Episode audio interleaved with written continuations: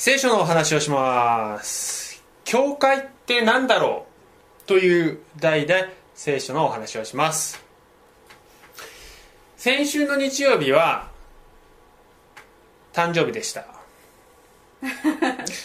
先週違うよの先週本当は選手じゃないんだよ。本当は先週だったの。あそうかそうか。本当は先週の日曜日が誕生日だったんだね。誰のですか？誰の？誰のだと思あれあれあれあれ。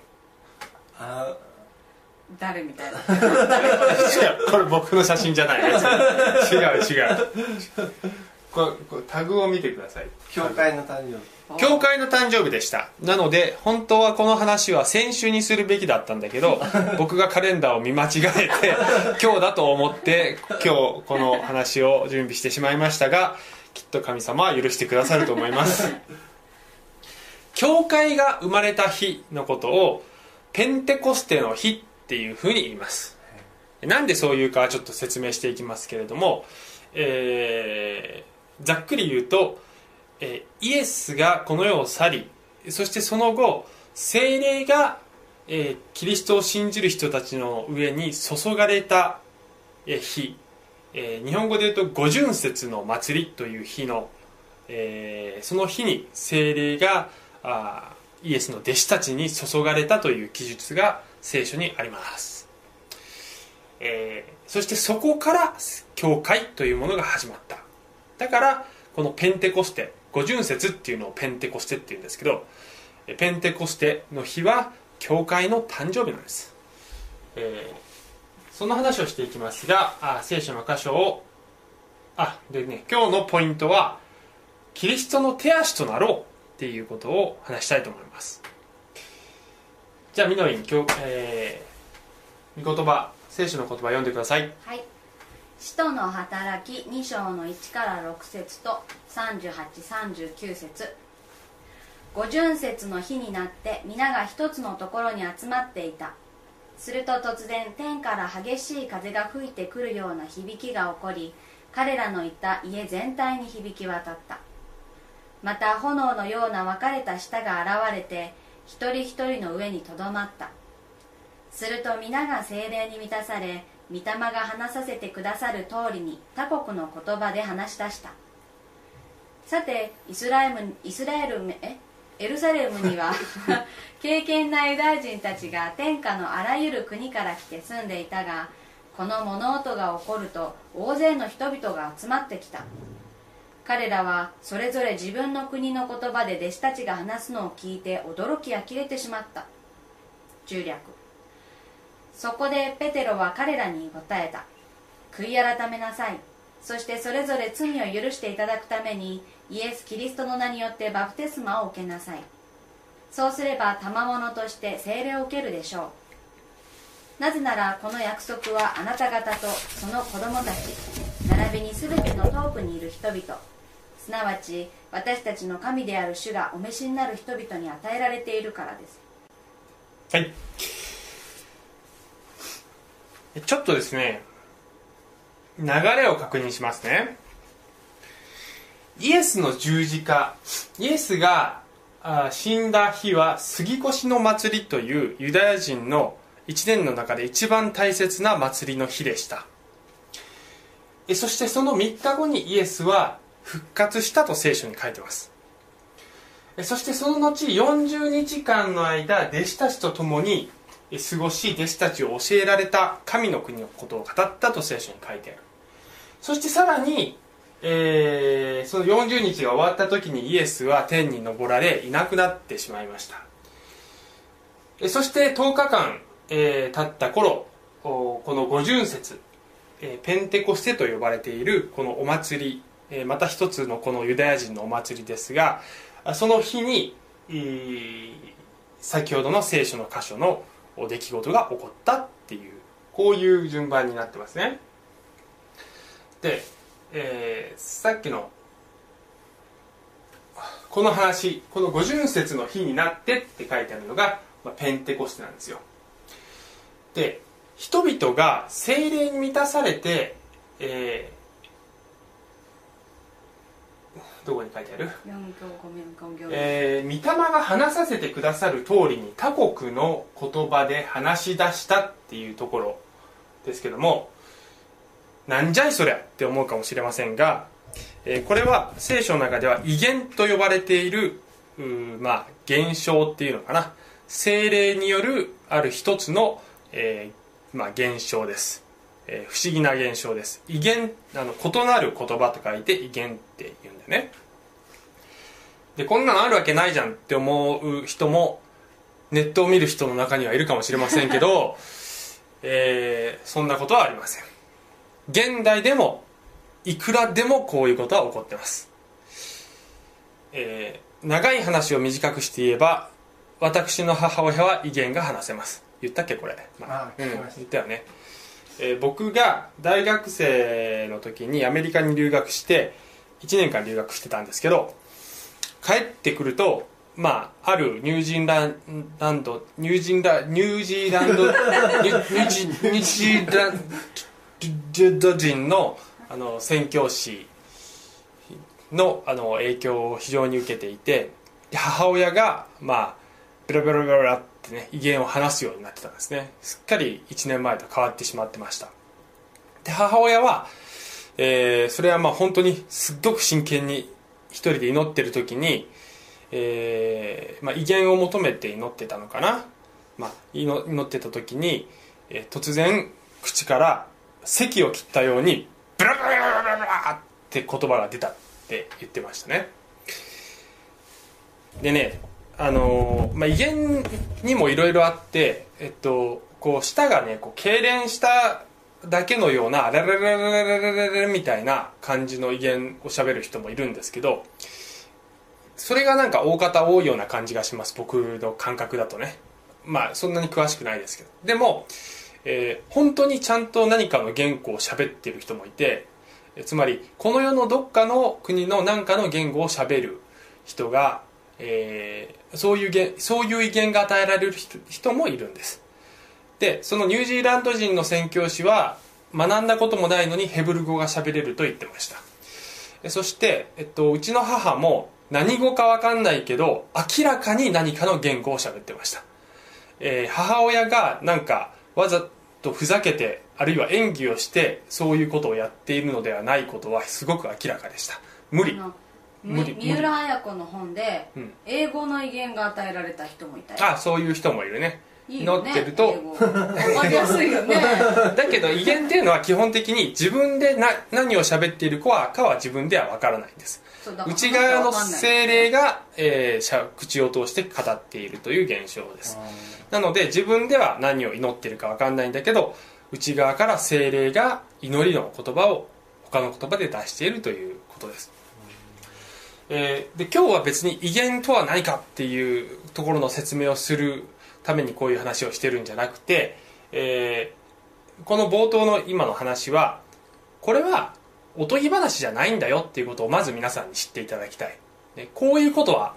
この時に実際に起こったしそして今もあるっていうこと。そして僕の経験からしても僕は目撃している。ちなみに母親は今も威厳が喋れます。好きな時に出せます。でも威厳を喋っている時になんかこう甲骨状態になっているとか無意識状態になっているとかそういうことじゃないの。意識ははっきりあるのね。運転してる。うん、車運転しながら意見って祈ってたりとか そういうこともあります。だからとっても不思議なんですけどね、えーまあ与えられる人もいれば与えられない人もいる。だけど一つ知っておいてほしいのは意見を与えられなかったら一人前のクリスチャンではないとかというそういうことではありません。これはあの一つの神様のある人に対する、えープレゼントであり、まあ、求めたら、えー与えられることもある。そういうものなので、まあえーそういうものが欲しい方はぜひ求めていただければ与えられることもあると思います。ただし私は求めても与えられませんでした。それは僕が僕には必要ないと神様が思われたからだと思います。まあこれからは分かんないけどね,、ね。この礼拝の中でいきなり 来るかもしれないけどね。来るかもしれないけどね。ね。えー、なんか英語の意見が与えられたような気がする。Well, I want to speak in English. えーっと。今のは編集ですか？今のは編集カットえー、何を言おうとした？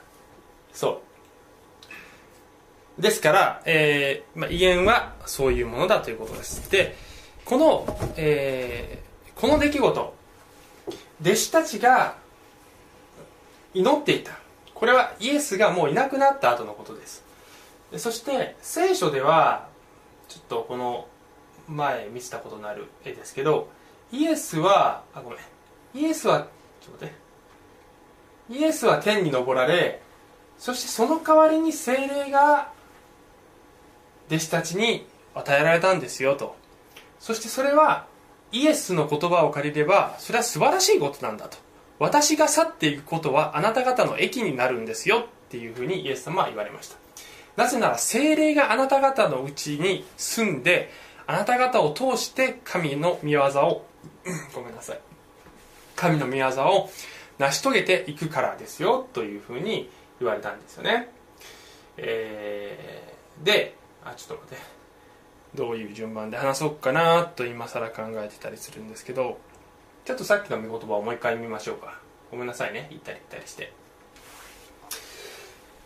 で祈っていた時にこの精霊のその顕著な働きが現れて、えー精霊に満たされそして他国の言葉で話し出した。エルサレムには敬虔なユダヤ人たちが天下のあらゆる国から来て住んでいたがっていうのはこのユダヤ人っていうのはあのエルエルサレムエルサレムやイルサイスラエルだけに住んでたんじゃなくて世界の各地にもう点々と散らばっている人たちもいたんです。しかしさっき言った杉越の祭りとかペンテコステの祭りの時にはエルサレムにいろんな国から集まってきてそして神様を礼拝するっていうそういう習慣があった。だからこの時もいろんなねところから来てるわけですユダヤ人たちが。そして彼らは、えーその各国の国を知ってるわけですよね。ところがエルサレムにしかいない。しかも、えーこの弟子たちは大体ねガリラヤっていう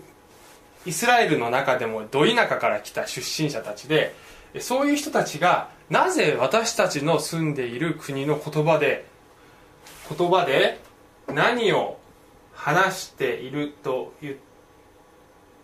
てるかというと、えー中略しているところに入ってしまっちゃってんだけど神の偉大な宮沢をこの人たちが語るとはっていうふうに聖書に語るか書いてあるんでね。噛むね今日ね。威厳どころか超噛むねつまり弟子たちは自分では何を喋っているか分かんないけど他国の言葉でバーって何かを喋ってその言葉はその国の人が聞いたら神を賛美している言葉だったっていうことですよ。でそしてこのいろんな人からいろんな国から来た人たちはもうすっかり驚きありきれてしまった。そこで、えーペテロがね立って説教を始めるわけです。皆さん、えーって言ってこの中略の部分ですけどこれは旧約聖書のヨエル書というところで、えーあのヨエル書というところで予言されていることだったんですよっていうふうにペテロがそこに集まってきた人たちに説教するわけですね。どうせ読むんならここに載せればよかったね、えーこれは預言者ヨエルによって語られたことなんですと。神は言われる。終わりの日に私の霊を全ての人に注ぐ。するとあなた方の息子や娘は予言し青年は幻を見老人は夢を見る。その日私は私のしもべにもはしためにも私の霊を注ぐ。すると彼らは予言をする。というふうに、まあ、ちょっともうちょっと続くんですけど。このイエスが生まれる前に予言されていた出来事このヨエル書の出来事が今起こってんですよ皆さん。というふうに えペテロは人々に、えー言うわけです、えーなぜ全ての人に霊が注ぐって言ってるかっていうと旧約の時代つまりイエスが生まれる前の旧約聖書の時代には精霊はもちろん働いていたんですが王様とか祭司とか預言者とか特別な働きをする人たちだけに精霊が望んでいたんですね。あのそれが旧約聖書時代の神の働き方だったんです。しかしイエスが来てそして、えーその後の時代には時代が変わって神はその時には全ての人全ての人というのは全人類ということではなくてイエスを信じたというそれだけのことで誰にでも精霊が与えられる時代が来るということを事前に神様は予言をされていてそして今起こってるんですよとペテロは、えー説教するわけですよね。そして悔い改めなさい。そしてそれぞれ罪を許していただくためにイエス・キリストの名によってバプテスマを受けなさい。そうすれば賜物として聖霊を受けるでしょう。なぜならこの約束はあなた方とその子供たち並びに全ての遠くにいる人々すなわち私たちの神である主がお召しになる人々に与えられているからです。って語るわけです。全ての遠くにいる人々って誰のことですか？私たちのことです。私あなたあなたのことです。えーね。イスラエルから見れば地球の反対、えーですけれどもイエスの名を信じる私たち全ての人にこの聖霊が与えられるという約束があるんですよというふうにペテロは語ったわけです。えそして聖霊が下ることによってえこの地上に教会というものが誕生した。じゃあ教会というものは何なのかという話をしたいんですけど教会とは何かっていう話は前々回の時に少ししたんですね。教会はキリストの体だっていう話をしたんです。でその時にはあのその時のね主なえ強調ポイントはまあ教会のねイエス様を信じる人人たちはみんなパズルのピースのようなもので全員が必要なんだと。全員がとても重要でみんなで一致して団結することが大切なんだっていうことがメインポイントだったわけです。で今日は同じその教会はキリストの体ということを主張したいんですけどももう少しさらに一歩進んで私たちはキリストの手足として手足を動かしていこうじゃないかっていうことが今日のあの訴えたいことなんですよね。でまず確認したいしたいのは教会とは建物ではないということを確認したい、えー建物だと思っている人がたくさんいます。世の中の人は大体そう思ってますね。しかし教会は建物ではなくキリストを信じた人の集まりです。教会とは人なんです。で私たちの教会は今、えー建物をね礼拝する建物を探して物件をいろいろ模索してます。物色してます。しかし、えーそしてももちろんなるべくいい、えー建物が与えられるように条件に合った建物が与えられるように、えー祈ってますけれどもしかし、えーだからといってその建物どういう建物にで私たちが神様を礼拝するかということが一番重要なことだと思っているわけではありません。回りくどい言い方だね、えー教会の本質は人。人が整えられていなければ人が神様にあって成長していっていなければ人が神様を礼拝するそういう思いの人が集まって神に真の礼拝が捧げられていなければまた人がキリストの手足となって生きているそういう集まりでなければどんなに立派な建物を持っても何の意味もないということを、えーもしっかりと心に持っておく必要があります。なぜならばすごく立派な建物が与えられた時に建物が私たちの誇りとなってしまって建物が偶像になってしまうっていうことがすごくよくあるからです。建物がキリストを誇るよりもなんか建物を誇ってるみたいなね。で今のヨーロッパなんかに行くとヨーロッパはもう典型的なそんなパターンですね。ヨーロッパに行けばどの町に行っても町の中心にすごく立派な教会が建ってますよ。だけど中身はガラガラです。まあところにも場所にもよると思いますけど一般的には教教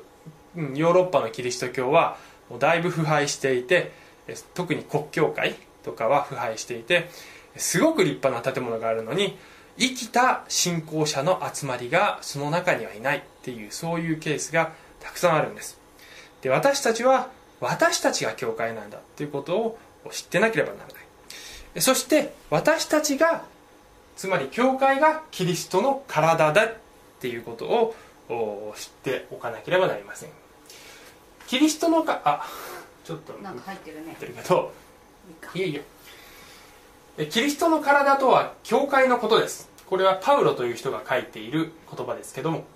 私はあなた方のために神から委ねられた務めに従って教会に仕えるものとなりました。神の言葉を余すところなく伝えるためです。これは多くの世代にわたって隠されていて今神の生徒たちに表された奥義なのです。奥義というのは隠されていたものがあらわにされたという意味の言葉です。えー英語で言うとミステリーっていうんですけど、えーミステリー小説読んでて最後まで謎解きがなかったらすっごい嫌だよね。結局わかんないままみたいな。明かされるんだよ。それがミステリー。で奥義っていうのは明かされた。今までは隠されていた。隠されていたといってもあの突然現れたわけじゃなくて神の永遠の昔からの計画として教会というものが計画されていてでも隠されていたんだけど今明らかになったんですよ。で教会というものは、えー以前も言いましたが、えこれは、えー霊的有機体と言いまして有機体つまり生きているんです。教会は生きているんです。組織では単なる組織ではありません。組織の形態をとりますが単なる組織ではない。前も言いましたが会社でもないしボランティア団体でもないし学校でもないし私たちは宗教団体でもないと思って活動しています。世の中の人から見れば宗教団体ですが私たちの意識は違います。私たちはキリストの体の一部だと思ってこの生きている教会を、ね、動かしていくその一部なのであります。えーもう一度この緑の描いた素晴らしい絵を見てください。スライムでね、えー僕たちが教会のことを考えるとき本当にね意識をね変えないといけないんです。私が教会の一部なんだということはどういうことなのか、えーキリス教会がキリストの体であるということがすごくよくわかる箇所が、まあ、一つあるんです。一つっていうか聖書のいろんなところに教会はキリストの体であるってことはいっぱい書かれてるんですけど僕の好きな箇所はこの箇所なんですね。これは使徒の働きの箇所で、えーキリストが世を去った後弟子たちが宣教の働きをどんどん進めるそういう活動の記録が載っている書ですけれどもその中にこのサウロという人物が現れます。サウロというのは後のパウロと呼ばれている人々人人人ですね、えー最初はパウロと最初はサウロという名前で出てくるんです。で彼はクリスチャンが大嫌いで、えーものすごく迫害してました。ところがある時復活のキリストに出会ってそして180度変えられて最も強烈なキリストの弟子になり、えー外国にキリストのことを述べ伝えてそして今日世界中にキリスト教が広まっている。彼がいなければこうはならなかったでしょう、えーそれほどの大転換をした人ですね。で彼がキリストに出会うこの場面があるんですがこういうふうに書いてます。さてサウロはなおも主の弟子たちに対する脅かしと殺害の意に燃えて大祭司のところに行きダマスコの諸街道宛ての手紙を書いてくれるよう頼んだ。それはこの道のものであれば男でも女でも見つけ次第縛り上げてエルサレムに引いてくるためであった。って書いてあるね。で当時クリスチャンという言葉はなかったんです。この道のものって呼ばれてたんですよ。この道のものっていうふうにクリスチャンは呼ばれてました。そしてこの道のものつまりクリスチャンを逮捕する権限をもらってきたっていうんですところが3節目。道を進んでいってダマスコの近くまで来た時突然天からの光が彼を巡り照らした。彼は地に倒れてサウロサウロなぜ私を迫害するのかという声を聞いた。彼が「主よあなたはどなたですか?」と言うとお答えがあった「私はあなたが迫害しているイエスである」立ち上がって町に入りなさい。そうすればあなたのしなければならないことが告げられるはずです。というふうに、えー復活したイエスがサウロに現れるんですよね。でこれも不思議な話と思われるかもしれませんがサウロという人物が本当に歴史的に実在していて本当に全く180度変わってキリストの弟子になってしまったということは事実ででどうしてそれが起こったのかっていうとこれこれほどの、ね、経験を彼がしたからこそそういうことが起こったんですよね。そうでないと説明がつかない。でいずれにしても、えーここでですねサウロはイエス・キリストを迫害しているなんて自分ではこれっぽっちも思ってないわけです。なぜならこの時点でサウロにとってはイエスは単なる死んだ人なんですよ。だから彼はイエスを信じているその弟子たち信者たちを迫害していたのであってつまり教会を迫害していたのであってイエスを迫害していたわけじゃないんです。彼の意識としてはね。ところがサウロに現れたイエスは何と言ったかというとなぜ私を迫害するのか。私はあなたが迫害しているイエスであるって言ったわけです。イエス様はサウロよなぜ私の弟子たちを迫害するのか。って言わなかったんです。なぜ教会を迫害しているのかとも言わなかったんです。イエス様はなぜ私を迫害するのかって言ったんです。それはつまり教会に対する迫害はそれはすなわちキリストの体に対する迫害でありすなわちキリストに対する迫害だからです。だからこのイエス様の言葉から見ても教会を迫害とするということはそれはイエス様を迫害することなんだということが分かります。逆に言うと教会がすることは私たち一人一人がすることはイエスがしていることになってしまうということです。私たちがキリストの名ですることは、えー良いことをすればキリストが良いことをしたことになりなんと皮肉なことに私たちが悪いことをすればキリストが悪いことをしたということに世間的にはなってしまうということです。キリスト教のその歴史を見ると教会はたくさんの過ちを犯してきました。ユダヤ人を迫害してきました。ユダヤ人をイエスの名で殺してきたんですね。で十字軍とか、えー本当にあるいは黒人を迫害していた時代もありました。そういうふうに教会がイエスの名を掲げながら全く聖書で言われていることとは違うことをするときえそれは悲しいかな。イエスがそれをしてしまっていることになってしまうということです。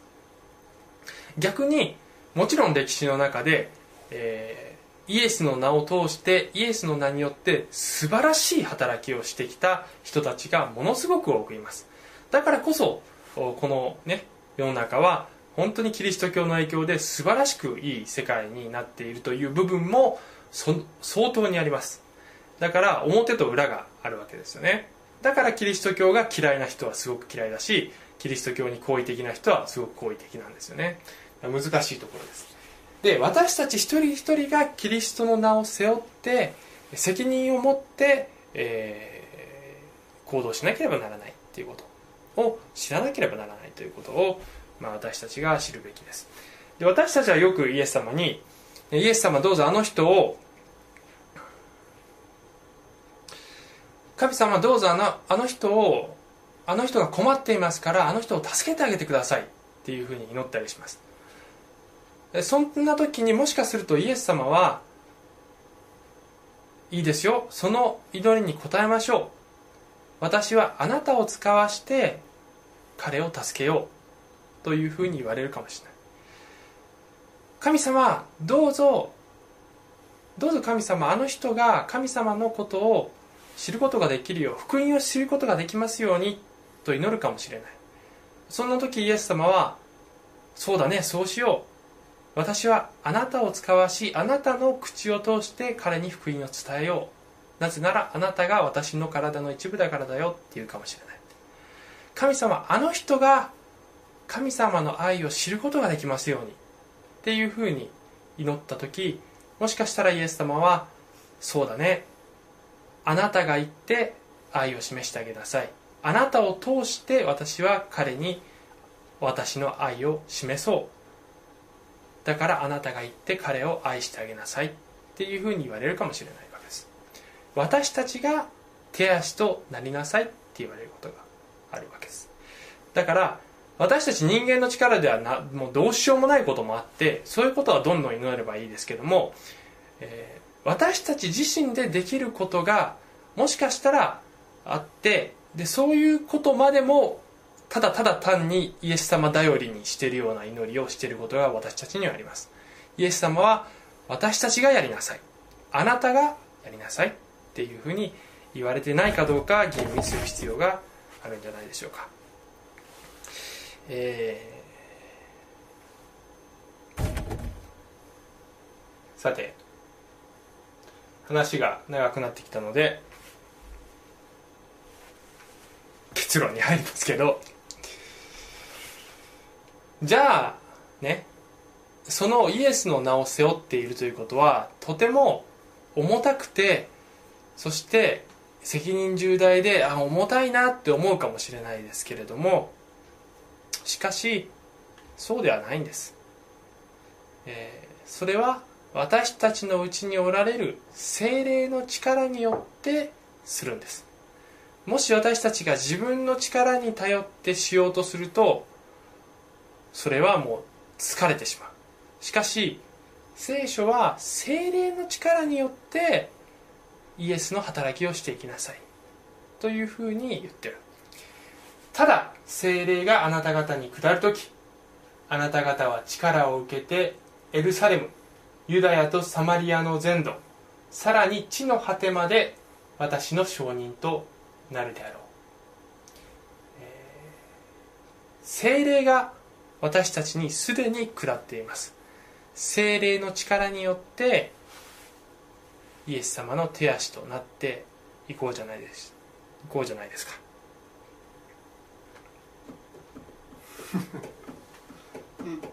はい。アーメン。アメン はい以上です。祈ります。愛する聖のお父様。